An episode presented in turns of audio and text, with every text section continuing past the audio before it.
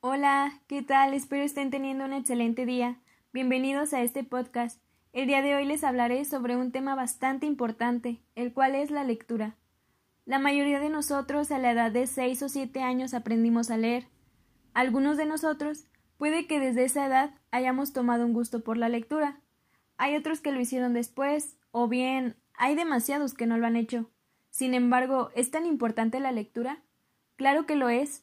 Aprender a leer abre las puertas de la educación y de la escritura, que es otro proceso importante en la formación intelectual de una persona. La lectura es un proceso cognitivo que tiene muchos beneficios para la salud mental, emocional y social de las personas. Aquellas que leen con mayor regularidad adquieren lo que se conoce como hábito de lectura. Entre las principales ventajas de la lectura están permitir adquirir conocimientos e incrementar la capacidad comunicativa, nos ayuda a desarrollar la capacidad de análisis y resolución de problemas. Es una opción muy buena de entretenimiento. Permite desarrollar la empatía y las relaciones interpersonales. Enriquece el mundo interior. Amplía el vocabulario y fomenta la escritura.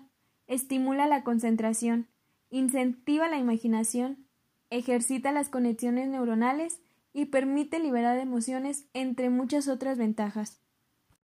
Se sabe que los países más desarrollados cuentan con los índices más altos de lectura, y entonces la riqueza de esas sociedades se configura desde un elevado umbral cultural. Por otra parte, la costumbre de acercarse a los libros es inculcada a los niños desde pequeños, integrando el mundo de las letras a la vida cotidiana. Sobre la base de esa premisa, es de suma importancia fomentar en los niños el hacer de la lectura un hábito, ya que significará que en el futuro nos encontremos con personas más conocedoras de las distintas realidades y por ende más tolerantes y conscientes de la diversidad. Es por ello que se hace necesario no solo el entregar las herramientas a los infantes para incentivarlos a leer, sino también que vean en los más grandes la costumbre de vivir entre libros, revistas y textos interesantes y que se les dé la importancia que se merecen como una arma de cultura. En México se leen en promedio solamente 3.8 libros al año por persona, pero solo dos de cada diez lectores comprenden totalmente el contenido que leyeron. Cada vez son más frecuentes las reflexiones sobre el poco, o mejor dicho, nulo hábito de la lectura en México.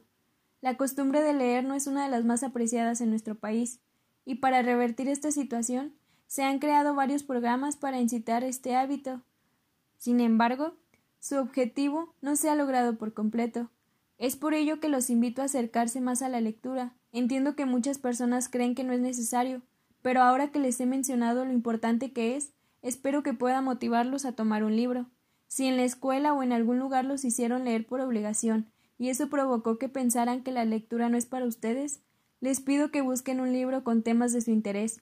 Les aseguro que no se van a arrepentir y podrán iniciar con un hábito de lectura. Es todo de mi parte, espero les haya gustado este podcast y les ayude mucho esta información que les brindé.